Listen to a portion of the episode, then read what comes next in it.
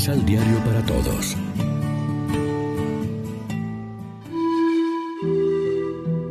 Primera lectura. El Señor infundirá su espíritu a los huesos secos y revivirán.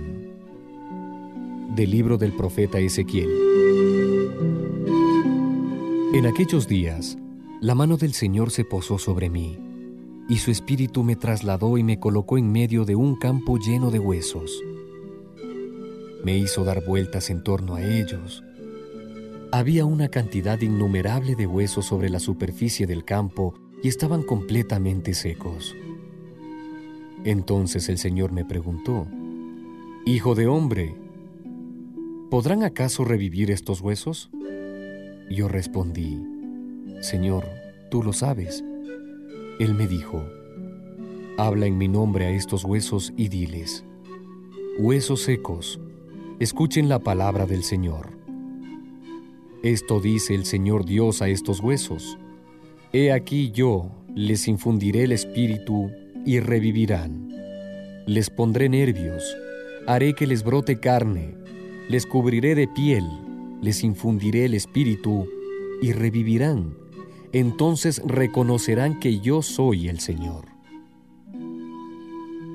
Yo pronuncié en nombre del Señor las palabras que Él me había ordenado, y mientras hablaba se oyó un gran estrépito, se produjo un terremoto y los huesos se juntaron con otros, y vi cómo les iba saliendo nervios y carne, y cómo se cubrían de piel, pero no tenían espíritu. Entonces me dijo el Señor, Hijo de hombre, habla en mi nombre al espíritu y dile, esto dice el Señor Ven Espíritu desde los cuatro vientos y sopla sobre estos muertos para que vuelvan a la vida. Yo hablé en nombre del Señor, como Él me había ordenado. Vino sobre ellos el Espíritu, revivieron y se pusieron de pie. Era una multitud innumerable. El Señor me dijo, Hijo de hombre, estos huesos son toda la casa de Israel que ha dicho, Nuestros huesos están secos. Pereció nuestra esperanza y estamos destrozados. Por eso, habla en mi nombre y diles, esto dice el Señor, pueblo mío, yo mismo abriré sus sepulcros, los haré salir de ellos y los conduciré de nuevo a la tierra de Israel. Cuando abra sus sepulcros y los saque de ellos, pueblo mío, ustedes dirán que yo soy el Señor.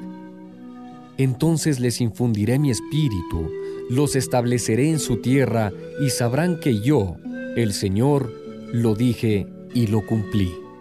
Palabra de Dios.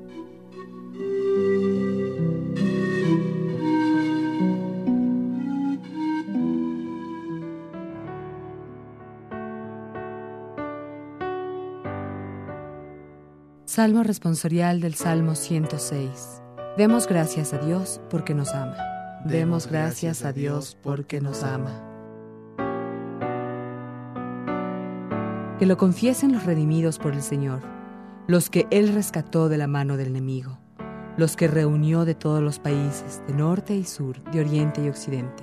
Demos gracias a Dios porque nos ama. Andaban errantes por un desierto solitario no encontraban el camino de ningún poblado, sufrían hambre y sed, se les iba agotando la vida. Demos gracias a Dios porque nos ama. Pero gritaron al Señor en su angustia y los arrancó de la tribulación. Los guió por un camino derecho para que llegaran a un poblado. Demos gracias a Dios porque nos ama. Demos gracias a Dios porque nos ama, por las maravillas que hace con los hombres. Él calmó la sed de los sedientos y a los hambrientos los llenó de bienes. Demos gracias a Dios porque nos ama.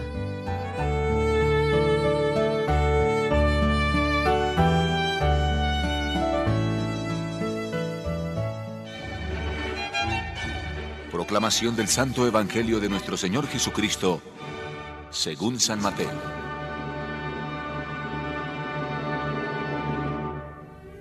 Los fariseos vieron cómo Jesús había dejado callados a los saduceos y se pusieron de acuerdo para juntarse con él. Uno de ellos, un maestro de la ley, trató de probarlo con esta pregunta. Maestro, ¿cuál es el mandamiento más importante de la ley? Jesús le respondió, Amarás al Señor tu Dios con todo tu corazón, con toda tu alma y con toda tu mente. Este es el primero y el más importante de los mandamientos. Y después viene otro semejante a este. Amarás a tu prójimo como a ti mismo. Toda la ley y los profetas se fundamentan en estos dos mandamientos. Lección Divina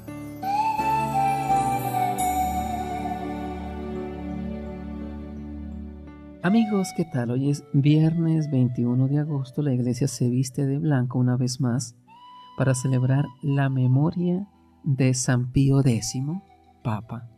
Y como siempre, nos alimentamos con el pan de la palabra que nos ofrece la liturgia. Fue buena idea la de preguntar a Jesús cuál es el mandamiento principal, porque los judíos contaban hasta 365 leyes negativas y 248 positivas, suficientes para desorientar a las personas de mejor buena voluntad a la hora de centrarse en lo esencial. La respuesta de Jesús es clara. El mandamiento principal es amar. Lo principal para un cristiano sigue siendo amar. El amor es lo que da sentido a todo lo demás. También nosotros tenemos en el Código de Derecho Canónico muchas normas necesarias para la vida de la comunidad en sus múltiples aspectos, pero eso nos enseña dónde está lo principal y la raíz de lo demás, el amor. Está muy bien que el código actual, en su último canon, hablando del sistema a seguir para el traslado de los párrocos, afirme un principio general muy cercano a la consigna de Jesús, guardando la equidad canónica y teniendo en cuenta la salvación de las almas, que debe ser siempre la ley suprema de la Iglesia. San Pablo nos recomendó, con nadie tengan otra deuda que la del mutuo amor, pues el que ama al prójimo ha cumplido la ley. Todos los demás preceptos se resumen en esta fórmula amarás a tu prójimo como a ti mismo. Y Jesús nos advirtió que al final de nuestra vida seremos examinados precisamente de esto. Si dimos agua al sediento y visitamos al enfermo, seremos examinados por el amor. Reflexionemos. Puedo decir, cuando me examino al final de cada jornada, que entre tantas cosas que hago, lo que me caracteriza más es el amor a Dios y al prójimo, o por el contrario, mi egoísmo y la falta de amor. Oremos juntos. Señor, que podamos amarte de corazón porque nadie puede conocerte y no amarte, amarte y no seguirte. Llamándote a ti es como amamos a nuestros hermanos y a la naturaleza. Amén. María, Reina de los Apóstoles, ruega por nosotros.